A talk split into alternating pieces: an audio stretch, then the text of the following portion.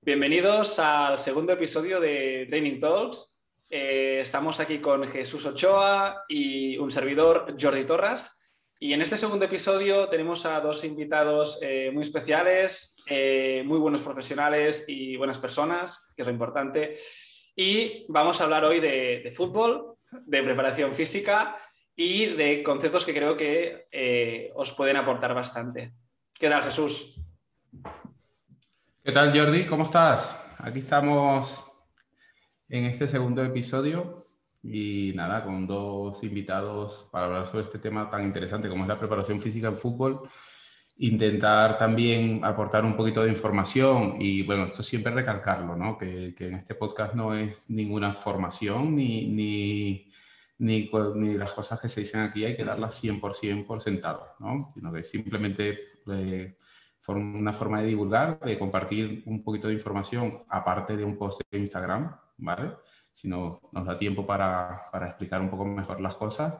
Y bueno, hoy tenemos a, a, Inara Manterola y Antonio Espósito, que de, de, aquí de España pues son dos personas relativamente jóvenes y que ya están trabajando en, en todo este campo de la preparación física, en concreto del fútbol.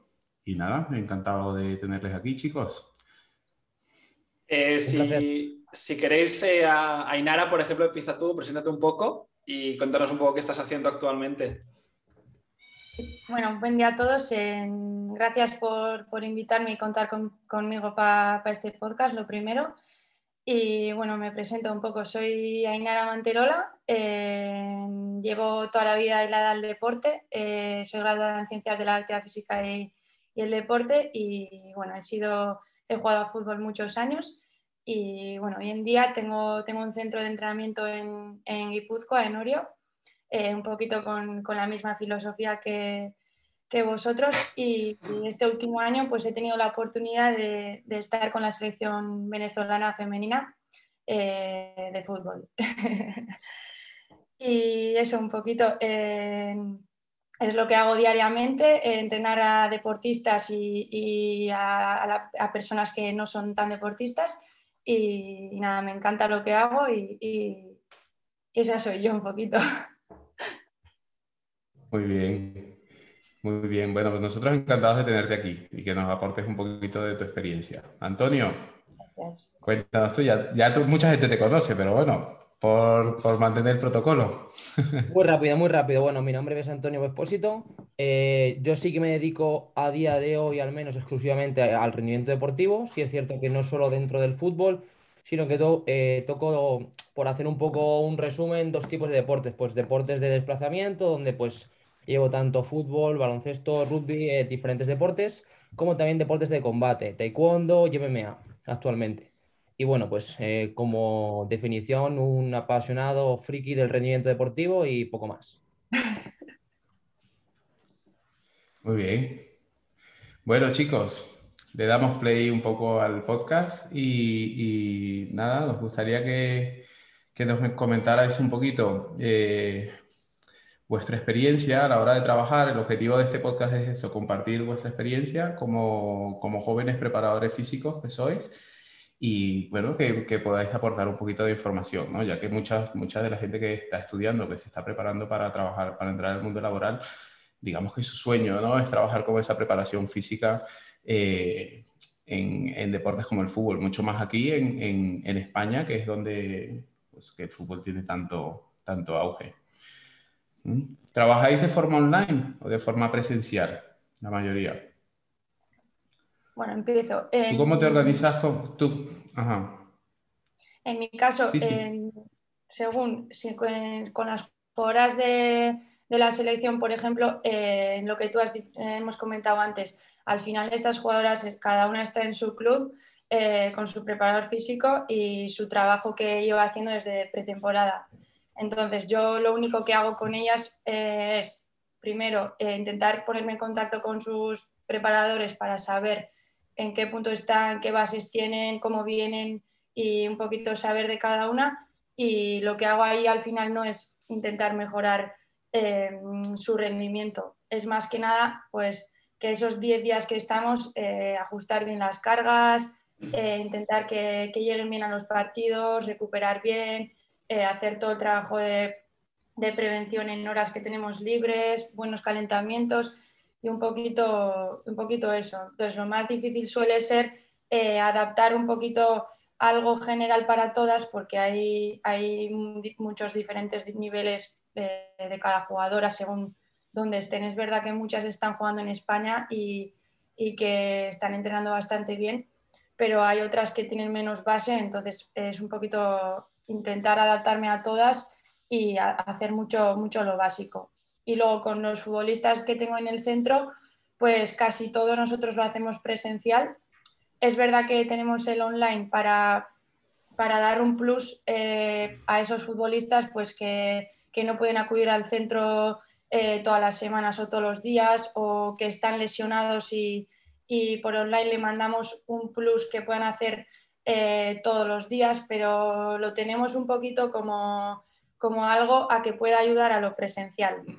Eh, entonces es importante que, saber también qué, qué, base tiene cada jugadora o cada jugador y que, en qué punto están para que les dejemos entrenar con el online. Si no, nosotros por lo, menos hasta que tengan una base no, no le damos mucho al online, somos más del directo, más o menos. Yo, tengo una pregunta para ti, Inara. ¿Cómo, te, surgió la, ¿Cómo te surgió la oportunidad para, para ir con la selección? Pues eh, como he dicho antes, yo he jugado muchos años aquí en la, Liga Española, en la Real Sociedad, y al final, pues, en, pues en el fútbol femenino de, aquí, pues eh, como me he metido en, la preparación física, pues me, conocían un poco eh, porque he cogido este, este hilo. Y la seleccionadora de, la, de la venezolana es una italiana que también ha jugado en la Liga Española muchos años. Y bueno, por, diferentes temas que, han tenido, que han tenido allí, pues eh, relacionados con, abusos y, estos temas más, más fuertes, pues ella decidió apostar por un cuerpo técnico totalmente femenino, eh, por lo cual empezó a preguntar un poquito aquí en, en, España qué, personas, qué mujeres había eh, preparadas físicas y del mundo del fútbol un poquito, y entre ellos salió mi nombre. Entonces se puso en contacto conmigo y pues un poquito por ahí. Al principio dije como, o sea, dije, ¿esto, cómo, cómo voy a ir hasta allí? Pero bueno, cuando me lo presentaron dije, de cabeza. Sí, hay, que decir que sí y, sobre todo cuando somos jóvenes, que todos los de aquí lo sois aún. Bueno, Jesús no sé en qué estadio está. No, yo no, yo no. Mentalidad joven. Yo no tanto. Mentalidad, eso es. Muy bien. Y, Qué bueno, pues, muy bien. Además que es muy interesante. Todo ese tema de, del por qué entraste a la selección y del cómo surgió esa oportunidad con lo de que esa, seleccionadora, esa, de que esa seleccionadora apostó por, por un cuerpo técnico femenino, que no es tan común en este mundo del fútbol. Entonces, que me parece bastante interesante ese, eh, conocer ese, ese, ¿cómo es? ese inicio de todo, porque imagino que será clave para que otras chicas, al igual que tú, también entren en este deporte. Sí, eso es. O ya me ha tocado hablar de este tema también. Seguro que hay gente incluso o sea, bastante más preparada que yo para, para estar en una selección absoluta o con más experiencia o lo que sea, pero al final ellos lo que quieren hacer es crear referentes eh, referentes pues para diferentes, o sea, para niñas o, mujeres para que vean que ah, están dando oportunidad en este mundo también que, es, que está visto un poco más como, como de, hombres o más masculino, pues es un poquito una apuesta para crear referentes, ¿no? que es, yo creo que es muy importante. Entonces, al igual que me cierra muchas puertas en este mundo ser mujer, eh, en este caso pues me ha abierto una puerta ahí muy bonita además. Di que sí. Antonio, tú sí que tienes experiencia trabajando online. Jesús, una cosa. ¿Y que eh, dedicas mayor parte de tu trabajo a nivel online? Jesús, ¿el, audio puede ser que se te corte a veces o que vaya un poco con retraso cuando te llega o así? No, voy bien. Lo que pasa es que sí es cierto que a veces se corta porque mi casa tiene muchas paredes, tío. Vale, vale, es que voy, diciendo cosas y es como que, se van, se van, ¿sabes? No, no, me, ves así, no, pasa nada. No pasa nada, no pasa nada. No, seguimos. Let's go, Antonio. Vale, eh, pues en mi caso es un poco al contrario. Yo sí es verdad que realizo mucho más entrenamientos online que entrenamientos presenciales. Eh, sí es cierto que al final lo tengo muy estructurado, pues con una aplicación móvil que es también la que usé, eh, creo que los dos, o al menos tú, Jordi, pero creo que los dos, donde pues, al final tengo todo, bueno, creo que Vainara también, o sea que creo que los cuatro utilizamos la misma. Em, pues por ahí hago el 70, casi el 80% de los entrenamientos con los deportistas tanto porque todos son, eh, o sea, yo estoy en Madrid mm, principalmente, pero casi, bueno, algunos sí que son de Madrid, pero otros muchos no, son de todas las partes de España, incluso, pues, por ejemplo, trabajo con dos chicas italianas. Y eh, si nos centramos en el mundo del fútbol, un problema, entre comillas, que tenemos es que yo puedo llevar a alguien presencial en Madrid porque trabaje, juegue en el Atlético de Madrid, pero al año siguiente cambia de equipo, se va a otra parte. Entonces, claro, yo tengo dos opciones como trabajador intentar ofrecerle otro tipo de servicio o si no lo tengo, al final yo la pierdo. Mm. Uh, qué interesante, ¿no? O sea, aquí están las dos caras de la moneda. Sí, pero al final, eh, tú como los educas y tienes, eh, conocen tu metodología de trabajo y, y, un poquito cómo va el tema, pues puedes hacer eso. O sea, quiero decir que te siguen desde fuera también pueden hacerlo sin perder sin perder calidad. Pero lo que has dicho tú, primero...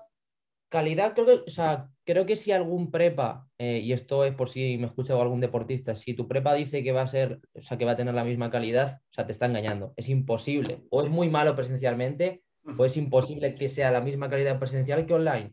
Pero depende, o sea, lo online hay mucha variabilidad. Yo al final ellos tienen todo grabado, yo les exijo que ellos se graben. Es decir, a mí ni siquiera me pueden decir, yo he entrenado. No, no, no, o sea, si no hay vídeo, no es entrenado. Y al final, al, yo ver los vídeos, pues la técnica, entonces, al final no es, te, subo un PDF y haces cualquier cosa, que podría Está ser. Claro. Está claro. Bueno, es que si los, los, clientes online, no son proactivos, eh, tanto en, salud o en rendimiento, lo que sea, eh, la cosa va mal. Y eso de los vídeos es interesante porque al final les, les, exiges y está, está muy bien, me parece muy bien. Mm. Claro, yo por lo menos en, mi caso, yo que trabajo un poco más con población general y, con, el, típico público de gimnasio, he encontrado más bien que con el entrenamiento online ha sido todo lo contrario, porque el público que, que ha accedido a mí es un público más profesional, es un público que se lo toma un poquito más en serio y la verdad es que en mi caso por lo menos disfruto mucho más, disfruto mucho el entrenamiento online por eso, porque veo más progresos, porque veo más compromiso por, dar, por parte del deportista y bueno, eh, interesante que, que, en el mundo de la preparación física ahora pues, también se esté dando ese, ese, ese auge. Tengo una pregunta para, para los dos. Eh, ¿Vosotros creéis, y es, es, una, es, una, cuestión que a veces he visto en redes y que yo también la, la he comentado, eh, ¿creéis que es importante tener experiencia presencial para luego pasar al online? ¿Lo, lo veis indispensable? Por, por mi parte, sí. Eh, creo que hay que tener un bagaje, presencial. No sé cómo lo veis vosotros. Yo creo que sí. Yo creo que sí. De hecho, con los que sabemos que van a estar fuera o no van a poder venir, eh, les exigimos, pues, por ejemplo, que en pretemporada hagan el esfuerzo de por lo menos, por lo menos para las, para las bases o para que integren lo mínimo, que vengan y, que aprendan eso para luego poder, eh, por lo menos eso, hacerlo bien. O sea, yo creo que sí, yo creo que es muy importante para los tips más importantes o, cosas de respiración o lo que sea, primero hacerlo presencial. A ver, eh, hay que adaptarse a todo y con lo que hay. Y, por ejemplo, si a mí ahora me pide ayuda uno de fuera que ha estado hace mucho conmigo, pero o sea, intento darle lo que pueda, lo que ha dicho, lo que ha dicho Antonio, mejor que mandar una tabla en PDF impreso, pues obviamente será mejor pero sí que me parece importante que primero vengan y, aprendan las bases con, nosotros allí. Totalmente, o sea, yo estoy de acuerdo con vosotros, sobre todo también entramos en depende por, para que nos entendamos de lo torpe que sea el futbolista. Es decir, Si tienes un deportista que ha entrenado contigo o con otra persona, pues eh, típicas habilidades de shuffle, cambios de dirección, bueno, pero te toca un deportista torpe y a lo mejor tarda en pillar un shuffle online un mes. Entonces, es mejor que esa parte primera eh, de mínimo aprendizaje, de esa parte de bases, como dice Boinara, pues que ya la trabajes presencial, va mucho más rápido. Y, te, encuentras con, perdón, te encuentras con muchos problemas de base a la hora de trabajar con, este tipo de público. Ahí, no, sí, tienen muy, muy baja base en aquella más vaya, baja base, porque ellos también, pues jugando desde pequeños, también hacen cambios de dirección y, y, realizan todos estos gestos. Para que te hagas una idea, a mí me, eh, me pasa mucho que jugadores, jugadoras de fútbol, especialmente las que son muy cerradas o muy, o sea, que son muy diestros o muy zurdas, eh, pues por ejemplo te hacen un shuffle hacia su lado bueno con un braceo eh, cruzado contra el lateral correcto, pero hacia el otro lado van en modo T-Rex. O sea, ves deficiencias que dices, aquí, o sea, puedes estar rindiendo muy bien físicamente o deportivamente, mejor dicho, en tu propio deporte, pero tienes carencias a nivel físico. Y te hablo de jugadoras profesionales. Y sin ir, y sin ir más allá de, o sea, tan, tan lejos hasta una, una, habilidad de movimiento, o sea, hasta en una sentadilla, en un peso muerto, que o sea, al final no saben por dónde tienen, por dónde tienen la rodilla, por dónde tiene que ir eh, la espalda, la cadera, o sea, bases, o sea, lo, el principio de las bases totalmente desestructuradas, eh, que no saben ni por ni por dónde, o sea, que se desestructuran totalmente. Entonces, sin ir hasta el shuffle o hasta el crossover, o sea, desde el principio ya yo he visto por lo menos, pues eso, que no hay, que no hay, que no hay conciencia. Es interesante porque es interesante porque la otra vez creo que Antonio puso un, debate en su perfil que hablaba de eso, de cómo, cómo afrontar eso. Y yo entré en el debate y puse un comentario y según mi experiencia, yo mi experiencia en, en, mi trabajo he trabajado con algún golfista amateur, todo, o algún corredor, alguna cosa, y según mi experiencia, simplemente trabajando sobre esas bases que comentas tú, ¿no? Sobre eso, enseñar un poco esos movimientos básicos y empezar a, a trabajar el entrenamiento de fuerza desde base, pues todos han tenido muchísima mejora. Claro que sí.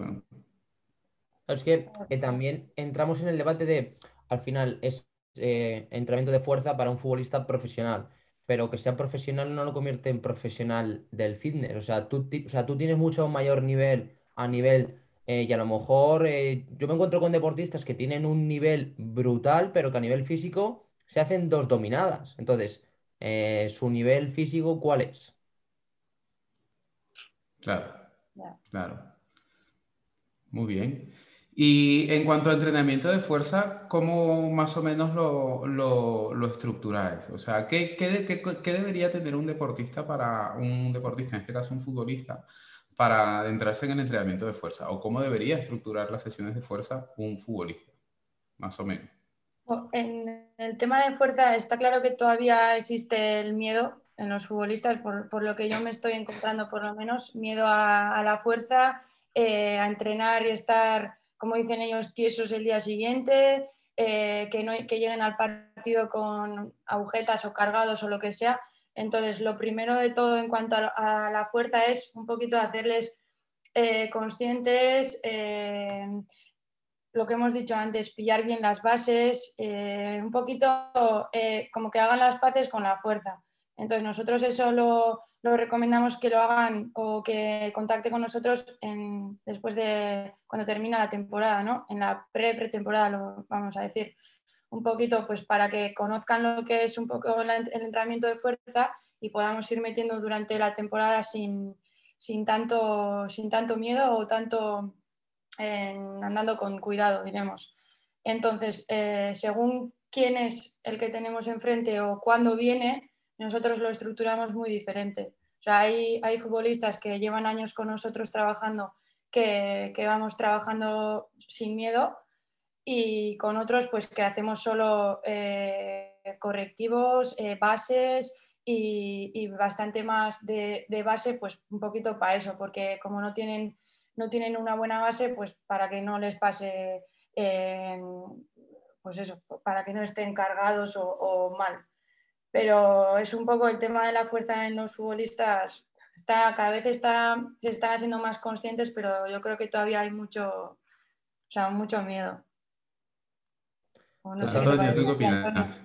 Totalmente. De hecho, lo que tú decías, que creo que me lo escuchaste en un podcast, el tema de la robustez, porque creo que se ha fragilizado mucho al deportista y al final cuando tú fragilizas a alguien, él se fragiliza a sí mismo. El otro día, eh, de hecho digo el otro día, pero creo que fue hace esta misma semana prácticamente, eh, con un nuevo futbolista que le mandé, eh, nada, bueno, peso muerto barra sentadilla con la barra hexagonal, que eso es otro tema que podemos debatir. y es un tío que es un delantero que me dirá casi 1,90 no llega y 80 y tantos kilos de peso corporal. O sea, un prototipo de, pues como Jordi, por ejemplo. Y yo le puse que aproximadamente, sabiendo ya que tenía una buena, una buena técnica, 90-100 kilos, ¿vale? Que no es una locura. Y además con la barra, o sea, con la trap bar, es muy fácil.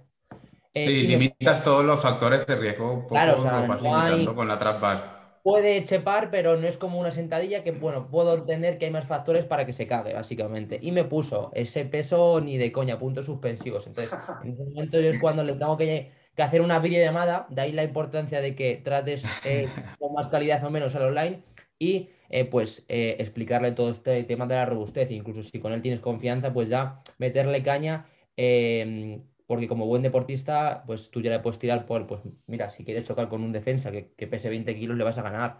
Pero si te encuentras a un buen central, que además él está en la liga italiana y ahí serán bastante, pues tienes que mover, no 100, 150. No te, no te quiero decir 200 porque te puede parecer una barbaridad, pero es esa mentalidad que tienen los futbolistas que poco a poco va cambiando, pero que cuesta mucho. Sí, totalmente de acuerdo. Interesante. Jordi, ¿tú tienes alguna pregunta por ahí? Bueno, a mí me gustaría saber, para ir un poco más a la práctica, eh, a nivel de sesión, si nos podéis explicar un poco cada uno, eh, un tipo de sesión, un poco general, y, qué creéis que es eh, más importante de añadir a estas sesiones. Eh, pues mira, según el, según el futbolista, eh, nosotros cambiamos un poco porque según la competición, pues, un poquito lo que hemos dicho antes, la competición, sus bases, el momento que está, sus molestias, lesiones anteriores, cambia un poco, pero diría que en general eh, un poquito las, las, bases del entrenamiento son las, las mismas, como con todas las personas, un poquito lo que hacemos todos de vibración, movilidad, eh, activación, fuerza. Eh, metemos últimamente nosotros mucha, mucha pliometría, de absorción de cargas y, habilidades de movimiento también. Eh, durante la semana un poquito hacemos programación ondulante nosotros y yendo metiendo un poquito más de potencia y reactividad a medida que va acercándose la competición. Pero bueno, muchas veces luego sabéis que lo que tienes planteado a veces pues tienes que cambiarlo todo, eh, si hay otro partido entre semana o, está cargado de no sé qué. Entonces, hay una idea general, pero luego al final cada vez que vienen vamos cambiando un poquito cositas, detalles o, adaptando un poco a la situación. Pero más o menos yo creo que lo que hacemos todos un poco, ¿no? Yo muy parecido a lo que dice Bañera, sí es cierto que mi principal función es un poco saber mm, tanto qué tipo de, deportista tengo yo en cuanto a por dónde cojea, como en el contexto en el que se mueve. Es decir, yo, eh, por exponer, tengo casos hiperprofesionales, eh, con mucha libertad hacia mi trabajo. Es decir, yo siempre me intento coordinar con el preparador físico del equipo, que es algo que es súper importante. No entiendo esa especie de, porque hay mucho de vego, de yo mi trabajo, tú el tuyo, no tiene ningún sentido, porque al final el deportista no te paga para que le entrenes, te paga para que le entrenes y todo lo que va alrededor. Y ahí va la coordinación, igual que pues en se tiene que coordinar con los pruebas del club. Y si, eh, aunque sea una locura, hay alguien del club que tiene individual, pues hay tres prepas y es lo que hay. Eh, y eso es el deportista quien lo elige. Entonces, si el deportista lo elige, te tienes que coordinar. Y dentro de esa coordinación hay gente que eh, notas que no le eres muy afín, hay otra que puedes hacer lo que te dé la gana, otros que directamente prácticamente no hacen nada de preparación física, otros que hacen en exceso. Entonces, con cada caso, el tipo de sesión es muy parecido a lo que dice Mainara, pero si tú analizas semanas de un futbolista mío y de otro, pues son muy distintas. ¿Por qué? Pues porque a lo mejor uno está ya va haciendo fuerza eh, me guste más o menos, pues yo tampoco le puedo meter mucha fuerza porque no tiene sentido y a lo mejor me centro más en habilidades. Depende. ¿Y cómo estás llevando eso de contactar eh, con diferentes preparos físicos para, para, llegar a un acuerdo de un trabajo en común?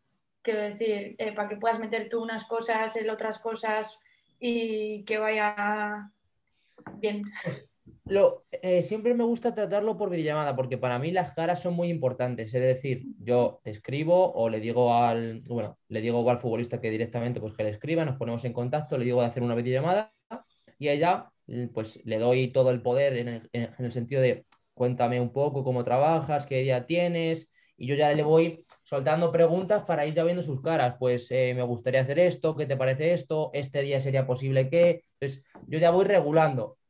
Y pues. Claro, llevas ahí como un. Tienes que al final dialogar, ¿no? Llevas ahí un poco el proceso de coaching con el, con el, con el prepa también, buscando llegar a un punto medio, porque al final lo tenéis que, que, entender, sí o sí. Es que literalmente es eso, o sea, tampoco sé decir porque es algo súper espontáneo, que yo creo que con el paso de las videollamadas lo he ido refinando y ya está, pero tú al final ya sabes quién es un poco afín, quién no. Yo, por ejemplo, también he de decir que en este caso sí que es positivo para mí que muchos prepas me conocen por redes sociales. Porque yo sé que otros preparadores físicos, a lo mejor si no conocen a la otra persona, van un poco más reticentes. A mí me suele pasar, aunque sea un poco eh, cómico, que casi todos los prepas me siguen ya en Instagram. Entonces, cuando yo ya les voy a escribir, ya voy con un, voy con un pie positivo. Ya. Claro. En cuanto al entrenamiento de fuerza también, eh, me imagino que utilizáis diferentes metodologías, ¿no? O sea, eh, pues, más entrenamiento isométrico de cara a los partidos para favorecer la recuperación. Eh, alguno utilizará un poco más el entrenamiento de potencia. Me imagino que hay varias estrategias que también eso vosotros integráis dentro, de, dentro del trabajo con, con los deportistas. El entrenamiento de fuerza hablándolo como tal, eh, y esto es un poco para los oyentes, no tiene que ser entendido como simplemente el entrenamiento de fuerza que conocemos eh, o, que se conoce en general, ¿no? que es adaptado del, o del culturismo o del powerlifting, es totalmente diferente. Ya las demandas del deporte es el que manda, digamos, y, y vosotros tenéis que adaptar un poco esa preparación física a ese deporte tienes que adoptar, no sé, a lo mejor ángulos de trabajo para trabajar sobre algún cambio de dirección o sobre un movimiento en general o según las demandas del deporte, trabajo de sistemas energéticos, me imagino que también irá un poco enfocado a las demandas del, del deporte como tal, etcétera, etcétera. ¿Nos podrías explicar más o menos qué utilizáis? ¿Utilizáis más isométricos? ¿Utilizáis muchos pliegues? ¿El tipo de pliego que utilizáis? ¿Cómo lo, más o menos si lo podéis estructurar? Sí, el trabajo que hacemos nosotros se basa mucho en, vectores y planos de, diferentes de fuerza. Eh, intentamos hacer un trabajo global donde trabajamos un poco de todo, pero teniendo en cuenta, o sea, no ejercicios como tal, un poco pensando en lo que he dicho, vectores, planos diferentes. Eh, en cuanto a la pliometría, lo mismo. Eh, la producción de fuerza, la absorción de cargas, lo mismo en diferentes eh, planos, las habilidades del movimiento, eh, que esto Antonio, Antonio maneja bastante, bastante guay. Y un poquito, un poquito por ahí, o sea, más que en receta de ejercicios, en, unas ideas de, de pues lo que he dicho, en, entendiendo cómo se mueven después ellos, pues un poquito trasladar ahí, ahí la fuerza. Y nosotros por lo menos eso, empezamos la semana un poco con, con entrenamiento más de, de fuerza, eh, pues metiendo trabajos eh, principales, muchos auxiliares y trabajo correctivo con, con trabajos de, diferentes de todo tipo, isométricos, excéntricos, fuerzas, o sea, un poco general y con, a medida que va acercándose la competición, metiendo, como has dicho tú, pues más potencia, más reactividad, más chispa, pero, pero vamos, que es un poco una idea general, que después al final vas adaptando un poco a, a cómo vienen. Bueno, eso aquí, en, en Venezuela es un poco más complicado, porque como he dicho, no las conozco tanto, eh, cada una tiene una, unas condiciones muy diferentes, los, recursos que tengo también son bastante limitados y, un poco me adapto a algo más general y que me, que me, que me centro más en las bases. Un poquito así hablando en general. Ainara, una pregunta, aunque me salto el protocolo. ¿Tú a ellas les mandas trabajos durante el año fuera de las concentraciones o fuera de las concentraciones no son tuyas, por decirlo? Hay algunas que sí les mando y, otras que no. O sea, yo entiendo que hay muchas que están en clubes bastante potentes eh, aquí en España mismo y, tienen sus preparadores que trabajan genial y tampoco me meto demasiado. Eh, pero hay otras, otras jugadoras que igual están en clubes más, más que no tienen tantos recursos o que están más, eh, más solas, entonces a ellas sí que les intento ayudar. De hecho, Pamela, la seleccionadora, me está bastante encima que intente que intente mandarles trabajos, que esté encima, que, no pierdan pues todo eso eh, en cuanto relacionado a la fuerza, eh, los hábitos, me, insistimos mucho en los hábitos de, entrenamiento, de recuperación, todo eso. Entonces, eh, sí que estoy ahí en contacto con ellas, con unas más que con otras, pero como tal trabajo planificado de fuerza, a todas no. me surgía esa curiosidad. O sea, porque lo veo muy complicado. Sí, es muy difícil. es muy difícil. Son cosas del trabajo, pero bueno, que me imagino que poco a poco son cosas que, que, al final son cosas que la gente tiene que saber y que sabes que te vas a encontrar en este tipo de, en este tipo de, de, trabajo, en este tipo de puestos. Y al final eres el preparador de una selección, cada jugador va con su, o cada jugadora va con su equipo particular y tú les ves pocas veces en el año. Tienes que intentar adaptarte lo más que puedas. Incluso, por ejemplo... Tú, Antonio, ¿cómo...? Sí. Lo que decía que incluso... ¿Tú cómo...? Dime, dime, Jesús. Sí, sí, sí no, nada, nada. No, quería saber un poco cómo, cómo, aplicabas un poco todos esos conceptos de fuerza, o sea, cuál, de, tus, de tus formas de trabajo, o sea, de, de, las manifestaciones de la fuerza, vamos a decirlo así, ¿cuáles son tus preferidas en, en, a la hora de trabajar con la preparación física de tu futbolista? ¿Utilizas más isométricos? ¿Utilizas mucho excéntrico? ¿Te, te decantas más por el trabajo de potencia, por el trabajo de fuerza? Pues es verdad que... Eh, rebobino con, con, la respuesta de antes de que para mí cada deportista, o sea, yo tengo un sistema bastante definido, pero luego incluso por las creencias eh, veo por dónde puedo pues, atacar más, eh, pues, más en un lado, más en otro. Eh, de primeras te diré que el trabajo isométrico para mí es fundamental. Lo primero porque a nivel de recuperación, un isométrico o incluso con un pequeño oscilatorio con baja carga sí que me ayuda mucho en esos días post partido y demás hasta eh, todo lo contrario a pues, isométricos máximos, overcoming, lo que se llama ahora los isopus. Me gustan mucho tanto para ganar fuerza máxima como eh, incluso ya en fases más de potencia o para hacer los priming, las potenciaciones, pues activación para los partidos, hacer contrastes. Por ejemplo, algún isométrico máximo seguido de una pliometría asistida. Entonces, eh, isométricos, que es lo que te acabo de comentar, también me gusta mucho ejercicios eh, de fuerza máxima o de cargas altas, ¿vale? Si es cierto que me suele gustar bastante si tengo una barra hexagonal, una trap bar o una eh, safety bar. Es decir, no me gusta complicarme, especialmente online. porque eh, futbolistas, si es especialmente chico, a nivel de cadera, a nivel de tobillo, pues mandarle mucha movilidad, pero incluso por el propio campo, por la propia competición y por sus propios entrenos, va, va a ganar movilidad y la va a perder continuamente. Entonces tampoco Em, me quedo tranquilo mandando ciertos ejercicios muy cargados y no tengo, pues eso, safety y trap bar. Y luego también, pues trabajos de potencia, que es fuerza con una alta velocidad en todos los planos. Un poco como, eh, como comentaba Bainara, no es solo quedarte en lo puramente sagital, eh, sino también pues eh, en lo frontal y en lo transversal. Y yo tengo una pregunta para ti, Antonio, porque eh, estoy en el grupo de Telegram que me parece sensacional. No, no, estoy cada día ahí, pero creo que publicas contenido muy interesante. Yo también estoy, ¿eh? está muy guapo el grupo. Hay que tener paciencia para escucharme 10 minutos, pero muchas gracias. y, yo te, quería preguntar, eh, para la gente que nos escucha, que tú hablas siempre de también de, tener claro unos principios de trabajo y que a partir de estos principios, ¿no? Pues tú, eh, pues creas, creamos unos sistemas de trabajo, etcétera, etcétera, etcétera. Em, eh, para ti, Antonio, y luego también para Inara, eh, ¿cuáles son vuestros principios fundamentales a nivel de, de forma de trabajar en, general, no, no, solo a nivel de qué ejercicio, etc, etc, sino en general para aplicar con vuestros deportistas o clientes?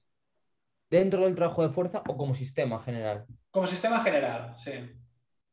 Como sistema general, eh, muy resumidamente, evidentemente va a hacer una valoración para ver por dónde está fallando el deportista y eh, ya con estos eslabones débiles trazar un plan, mm, una valoración junto a qué es lo que necesita ese deportista y su propio deporte, eh, qué le exige la competición y de ahí trazar un plan. Y al final yo tengo pues herramientas de, eh, el otro día que era una de las entradas de, al final hay que mover cargas dentro de esto rápidas y pesadas, lanzar, correr y podemos meter una más que yo la llamo jugar, que ahí podemos meter pues trabajo de movilidad, eh, trabajo de pues, ciertos juegos para aumentar la temperatura corporal, trabajo más de agilidad, lo que sea. Y eh, carrera, perdón, son cinco. Mover cargas, lanzar, saltar, correr y, jugar. Y con estos cinco voy dando prioridad, eh, pues en función un poco de, pues, de eso, de la valoración, del momento, de cómo el futbolista se perciba, si le gusta más la fuerza, incluso de cómo su cuerpo se adapta. A lo mejor algún ejercicio, un RDL, lo hace algún deportista que estaba acostumbrado y va muy bien, Mm, lo haces el primer día con alguien que no lo ha hecho nunca y el día siguiente sabes que va a estar tiesísimo. Yo un poquito lo mismo, lo que ha comentado. Primero empezar eh, lo más importante desde una valoración global, tanto, tanto funcionalmente, físicamente, todo su historial y sobre todo, eh, para mí la base, base de casi todo es conocer a esa persona. Eh, yo soy, yo me considero una persona súper cercana con mis, con mis deportistas y creo que muchas veces es, es, la, es la clave. Aparte de todo lo que ha dicho Antonio, un poquito saber en qué situación está, cómo se siente compitiendo, si se siente valorado o no, si, si está con confianza o no. es un poquito llegar ahí también porque creo que es muchas veces lo que marca la diferencia en, en el rendimiento o no. Y luego pues hacerle consciente de todo lo que estamos haciendo, todo el trabajo, saber por qué lo hace, para qué lo hace, dónde tiene que sentir, por, dónde progresa, eh, hacerles parte y, conscientes del trabajo. Y yo creo que ahí eh, ganas muchísimo.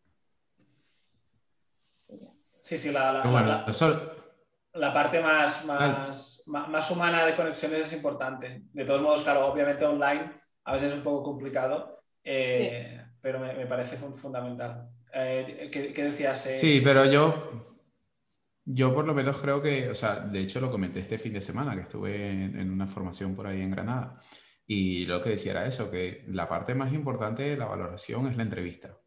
O sea, la entrevista es donde, donde ya tú vas a saber incluso hasta qué test puedes aplicar o, o cuáles no, o si necesita aplicarle algún test o si no porque ahí es donde radica todo el trabajo. O sea, ahí es donde... Y trabajando online yo creo que tienes que dar muchísima más importancia a esa valoración porque ya conoces un poco la, cómo viene, qué tiene en su cabeza ese deportista o esa persona antes de empezar a entrenar y vamos, creo que es, tiene que estar por encima de, de, de todo lo demás. En el caso de los deportistas es difícil, obviamente, porque ellos tienen que cumplir con un objetivo, ¿vale? Pero, pero vamos, creo que es fundamental. A nivel de, vosotros, a nivel de eh, control de fatiga y, todo esto, ¿cómo lo medís? O sea, ¿cómo, cómo, tomáis esa variable? El control de fatiga, el sueño, todos esos factores que fuera de la sala pueden afectar al rendimiento, ¿cómo los controlan? O cómo intentan controlarles un poco. Bueno, yo, por ejemplo, cuando estoy con la selección, pues, eh, por ejemplo, no tengo la posibilidad de o los recursos de tener eh, GPS o diferentes em, eh, recursos y lo que yo hago es pasar la, escala de percepción del esfuerzo y el wellness, que es un poquito lo que hacemos todos, yo creo.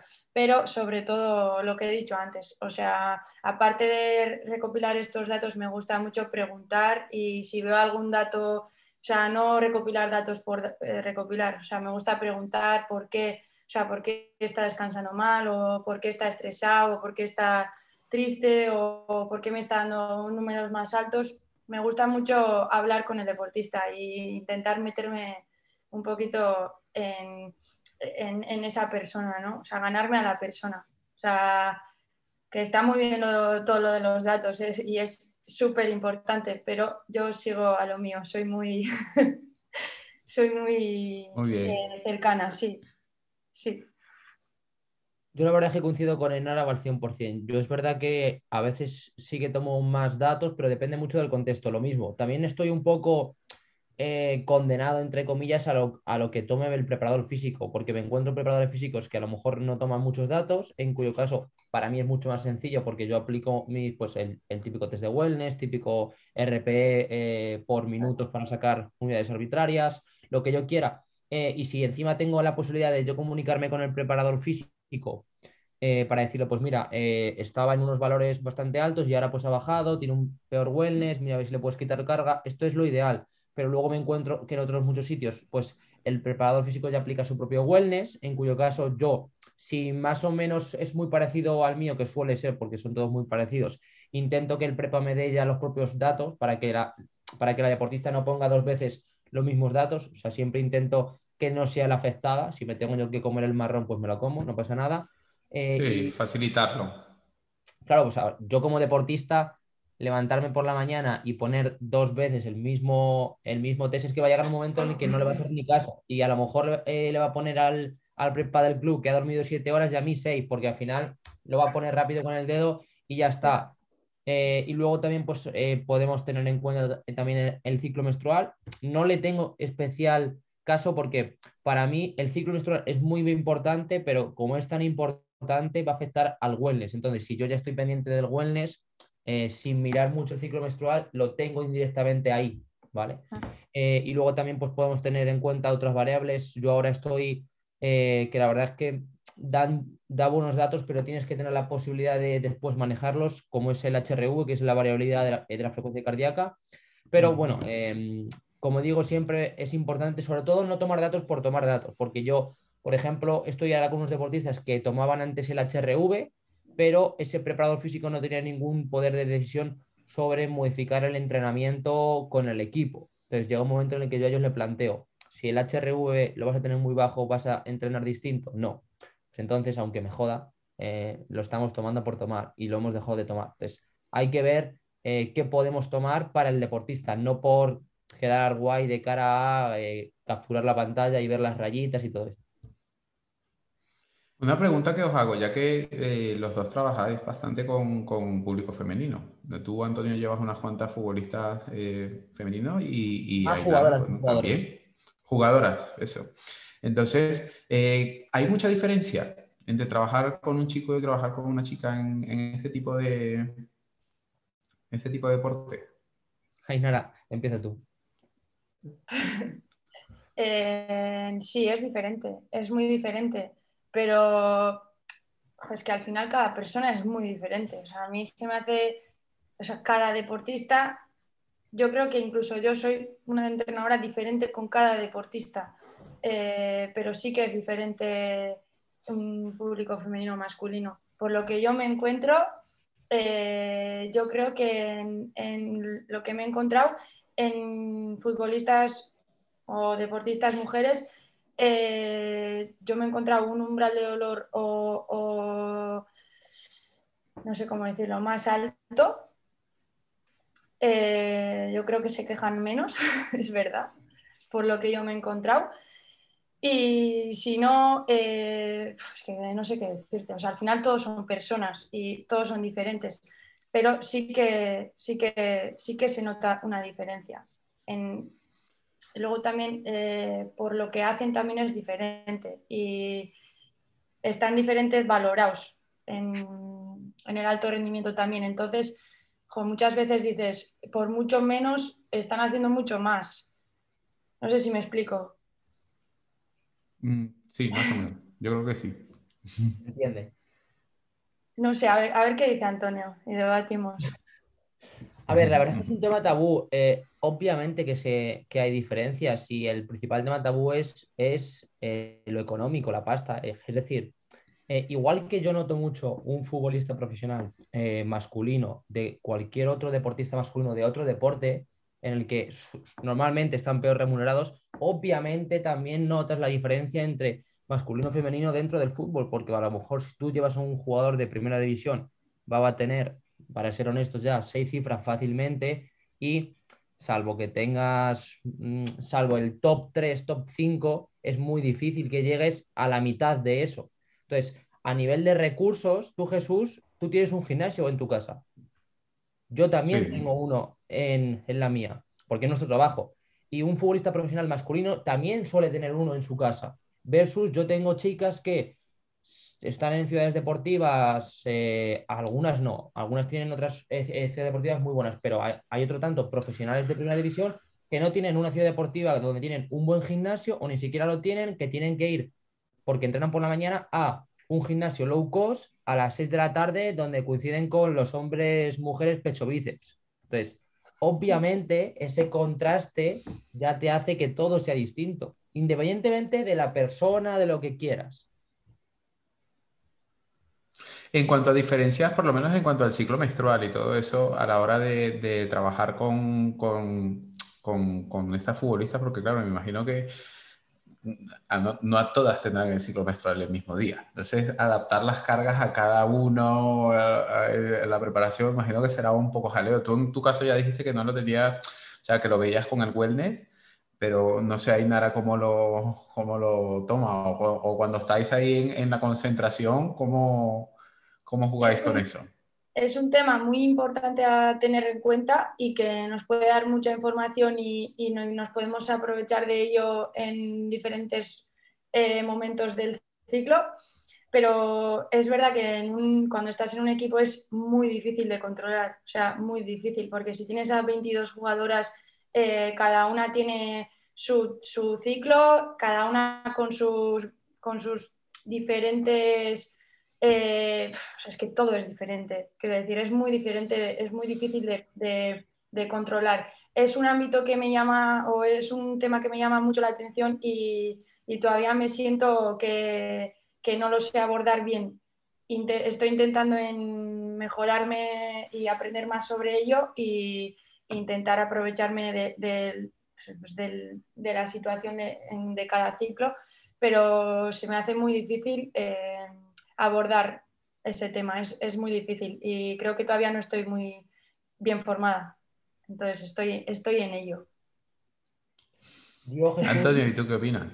Lo que te quería decir antes, que no sé si yo me, explico, a mí ellas en el wellness sí me ponen el día y la fase en la que se encuentran del ciclo, pero que no es un dato que yo eh, lo mire y me aterre si están en, en, la fase premenstrual, en los días anteriores o en el momento eh, de, de, la regla, porque lo más importante es el wellness, es decir, hay chicas que ni siquiera prácticamente eh, se enteran y hay otras que tienen pues un montón de dolores, un montón de síntomas premenstruales, entonces al final eso es importante, pero eso directamente va a afectar tanto al propio wellness que con mirar el wellness te va. Porque, por ejemplo, ha salido un metaanálisis hace muy poco y no se puede llegar a ninguna conclusión. ¿Por qué? Porque si tú analizas a 20, eh, 50.000 mujeres deportistas, es que no, puedes sacar una ligera tendencia, ves que es una pérdida de tiempo tener esa ligera tendencia. Es mucho más fácil, oye, ¿cómo estás?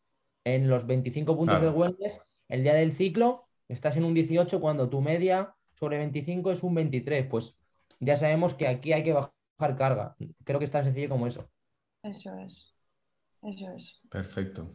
Chicos, eh, tenemos, ocho, tenemos ocho minutitos. Eh, si queréis podemos eh, tocar tres temas finales, así para los que nos están escuchando, para que, para que también se lleven algunas cosillas. Yo os quería preguntar tres cosas. la primera es sobre qué consejos, dos, tres consejos le daríais a personas que están empezando, ¿no? a personas que han terminado la carrera, que se quieren meter en el mundo de la preparación física, que les guste, etcétera. Eh, ¿Qué les diríais? Y sobre todo que no cometan X errores. No sé si hay o habéis cometido algunos. Eh, no sé, Ainara, por ejemplo. Yo lo primero de todo, eh, si, ven un poquito por lo que ven por las redes que, les guste este ámbito, mi consejo sería acudir a un centro de estos e intentar meterse o de prácticas o intentar preguntar a nosotros directamente, incluso apuntarse a entrenar. O sea, yo creo que es donde cuando lo ves de cerca, cuando, cuando sabes si sí, si no, si te gusta, donde aprendes. O sea, lo primero de todo, eso. Luego, eh, filtrar bien las formaciones, preguntar y no perder el tiempo haciendo formaciones que no te puedan aportar. Que, yo también al final, eh, cuando termine, quieres hacer un poco todo, te apuntas a todo y yo creo que es mejor preguntar y aprender, o sea, apuntarte a lo, a lo, a lo que de verdad te va a aportar y centrarte en ello bien. Eh, yo creo que son los mejores, o sea, esos son los dos consejos que pueda dar y, y eso, seguir formándote, leyendo y preguntando sobre todo, preguntando a, gente que tienes cerca. Yo un poco lo mismo, o sea, al final nadie te regala nada. Evidentemente tienes que tener ese componente de suerte. Igual que Vainara ha comentado, pues que por estar en el fútbol le salió la oportunidad de la selección. Eh, las oportunidades surgen, vamos a decir un poco entre comillas, por suerte, pero cuando te llega esa oportunidad tú tienes que estar preparado, porque si no, a lo mejor comienzas y duras una semana. Entonces, uno, leer mucho y dos, eh, ver cómo trabaja otra gente, pero desde ya. Yo cuando entré en la carrera, yo no esperé al, al práctico, o sea, es una locura estar cuatro años estudiando y que al final del cuarto año veas 100 horas cómo trabaja alguien. No, no, yo desde primero, eh, toda la mañana era en clase de universidad y por la tarde me quedaba allí al INEF a ver cómo trabajaban otras personas, porque al final eh, lo bueno que yo tenía es que como el INEF de Madrid está pegado al centro del es o tienes la posibilidad de ver cómo trabajan muchas personas. Simplemente te bajas a la pista y ves a entrenadores que a lo mejor eh, pues veías al entrenador de Ana Peleteiro, aunque eh, no esté allí, o sea, ver todo eso. Porque eso acumulado muchas veces es lo que te va a convertir en buen profesional, independientemente del el máster, tesis que tengas. Totalmente de acuerdo. ¿eh? Es que la, gente no se atreve. Parece que si no tienes la carrera no puedes darte el permiso de, ir a ver un entreno, etc. Y a mí en el centro me pasa, ¿no? que hay muy, poca gente que está estudiando que me diga, Jordi, ¿puedo venir un día a charlar contigo o a ver un entreno? digo, ostras.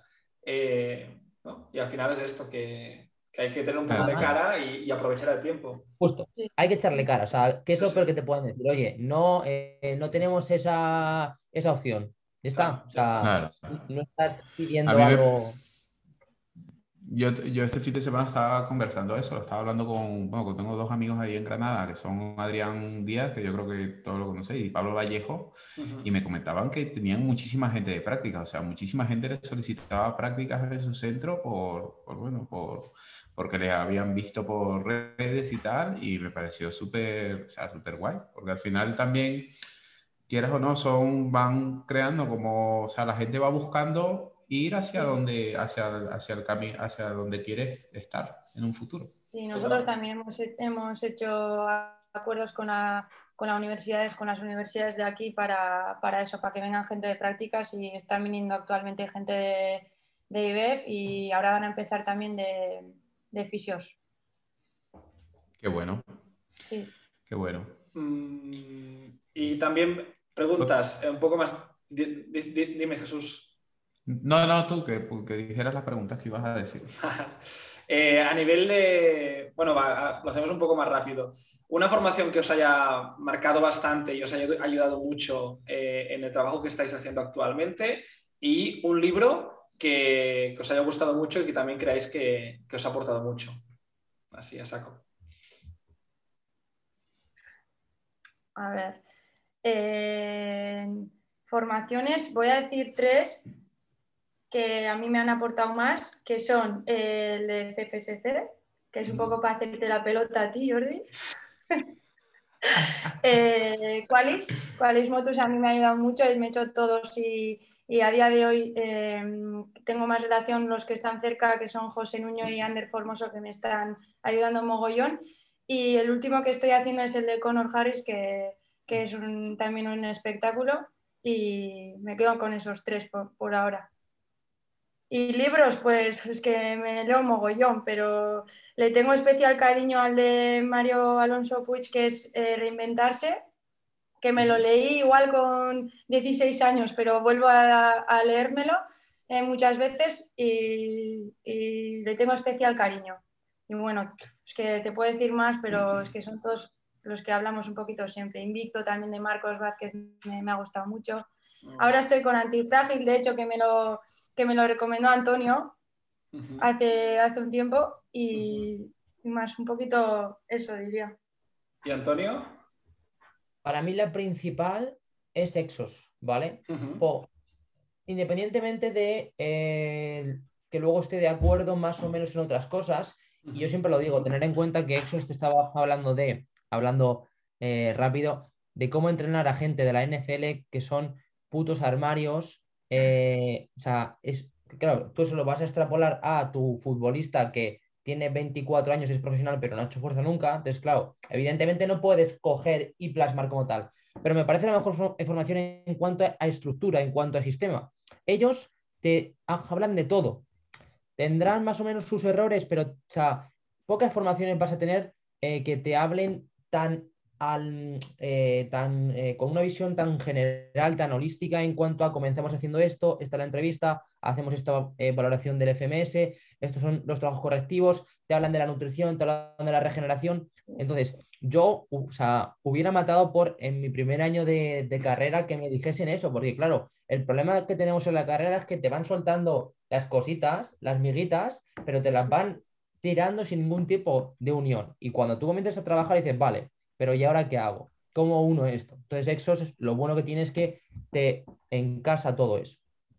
Y luego, en cuanto, y luego, en cuanto a libros, eh, libros profesionales o libros, como yo digo, de friquismos, eh, si son friquismo, pues por ejemplo, el que comentaba Ainara de, de, pues, el del antifrágil me parece de, de los mejores.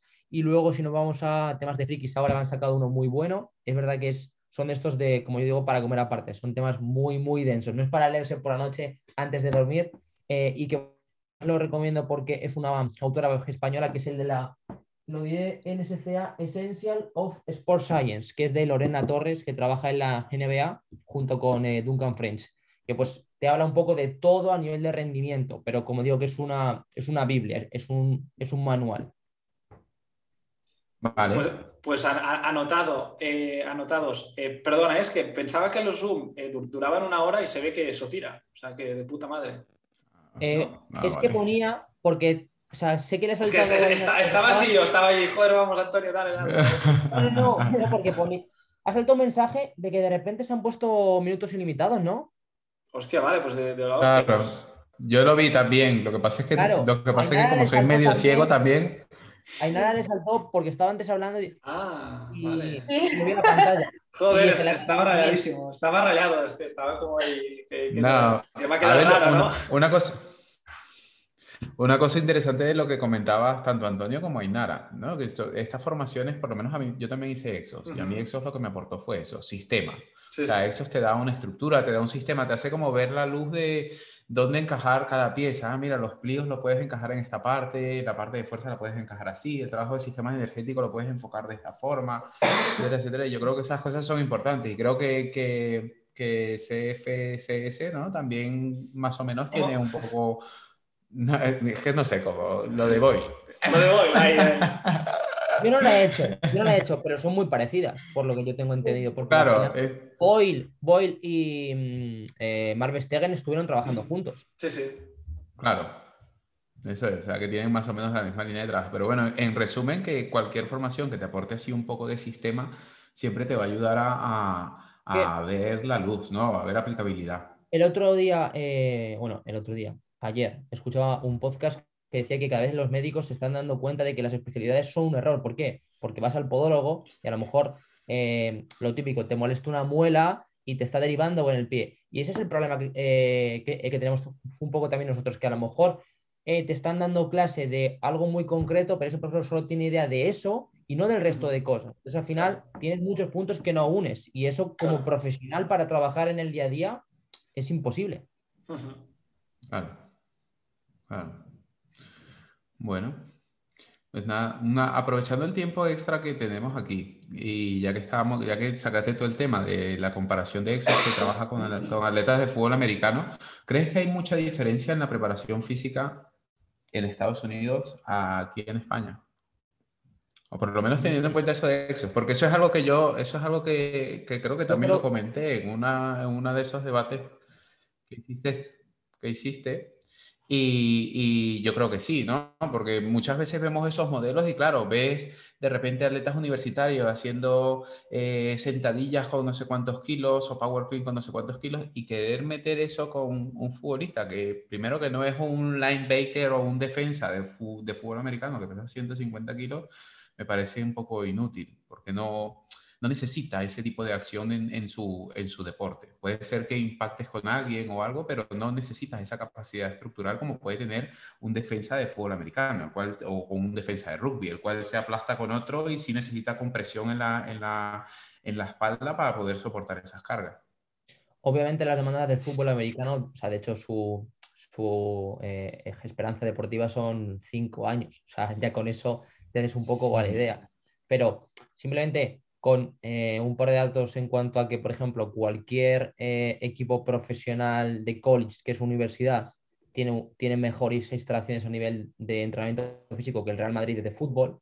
Te das un poco la idea de la diferencia que tenemos en cuanto al entrenamiento físico. Más allá de que muevan más o menos kilos, porque, por ejemplo, eh, también tenemos a un compañero en Estados Unidos como Rodri, que es el de Spanish Performance, que estaba ahora pues con baloncesto, con, con voleibol, y es exactamente igual. Tú ves las instalaciones, ves la profesionalidad y sigue siendo, si no recuerdo mal, universidad. Entonces, es una cuestión no solo del fútbol americano, de la dureza, que también ayuda, sino de lo profesional que es allí. Tú allí, o tú aquí, eh, cuando se hacen, y, no quiero sacar otros estudios, o sea, otros debates, pero tú coges los estudios de Vadillo a nivel de la, del VBT y son con estudiantes de ciencias del deporte y todo el mundo que ha estudiado INEF sabe que eso a nivel de validez para un deportista profesional es un poco cogido con pinzas, cosa que tú en Estados Unidos, cualquier deportista universitario es profesional. No cobra porque no pueden, pero a nivel de dedicación es profesional. Son contextos muy distintos, más allá de coger más o menos carga. Yo estuve en, el, centro de Mike hace un par de semanas y flipaba porque había grupos de niños de 10, 11 años haciendo eh, hand cleans, eh, snatch con, con, pesa, sprints, y veías chicos de, 12, 13 años que estaban muy fuertes y sprintando con mucha potencia. Y también tuvimos la oportunidad de, de ir a ver un partido de universitario de hockey sobre hielo y joder, macho, o sea, fuimos al gimnasio a hablar con el preparador, las instalaciones, el estadio, o sea, es otra liga. Y supongo que eso, eso que dices, ¿no? Que desde la, cultura que hay a nivel de entrenamiento físico, de, de, ¿no? de, entrenar, etcétera, etcétera, es diferente aquí. Hombre, también a nivel universitario yo creo que las, las, universidades allá manejan mucho dinero, entonces tener unas buenas instalaciones deportivas, buenos equipos deportivos también hace que la, que la universidad coja un poquito más de, de, auge y la gente vaya a esa universidad. Entonces el presupuesto que tienen yo creo que es bastante alto y por eso también le dedican mucho a eso. A nivel educacional, si, si yo me pongo a rememorar la educación física que yo he tenido, pues te diré que ha sido chicos jugar al fútbol, chicas jugar al baloncesto, eh, Navet y poco más, que es para, darle un tiro al profesor de educación física, literal. Claro, tú comparas eso a lo que dice Jordi, que ellos tienen eh, test de eh, push-up, de flexiones, eh, o incluso a nivel técnico también tienen exámenes de pues cómo hacer un clean, o sea, de, de movimientos de alterofilia, trabajo de coordinación, es que no tiene nada que ver estás muerto. claro que tienen otra base desde, desde muy pequeñitos que trabajan de otra, de otra manera y a mí la verdad es que me flipa y tengo la pena de no haberme ido cuando era un poquito más joven, que todavía soy joven, ¿eh? pero a, a, jugar allí con alguna beca universitaria, eh, tengo ahora tengo mucha pena de no haberme ido allí porque la verdad es que me flipa el, el rollo de allí, el, el, sistema, la educación que tienen con el con el deporte y el entrenamiento y espero algún día también poder ir allí a, algo. Pero de todas maneras también estáis vosotros, también estáis vosotros que, son, que sois jóvenes y que, y que por suerte dais mucha visibilidad al deporte y a la preparación física y seguro que algún cambio conseguirán aquí también, para que las cosas, algún granito de arena me tenemos para cambiar. Seguro, en ello estamos. Muy bien, chicos. Pues... Bueno, chicos, la verdad es que es un placer tenerles aquí en el podcast y, muchas gracias por, por, hacer ese huequito en la agenda para estar aquí. Pues yo sé que es muy complicado, al final íbamos a hacer varios, pero bueno, es complicado poner tanta gente de acuerdo. Y la verdad es que me ha encantado porque habéis hablado de vuestra experiencia, que era lo que, es lo que buscábamos. ¿vale? Conocer un poco esa experiencia que tenéis nosotros, sobre todo con, con personas jóvenes como ustedes y que, y que quieras o no, pues también están ahí un poco en el punto de mira, ¿no? Que sois, eh, tienen bastante visibilidad.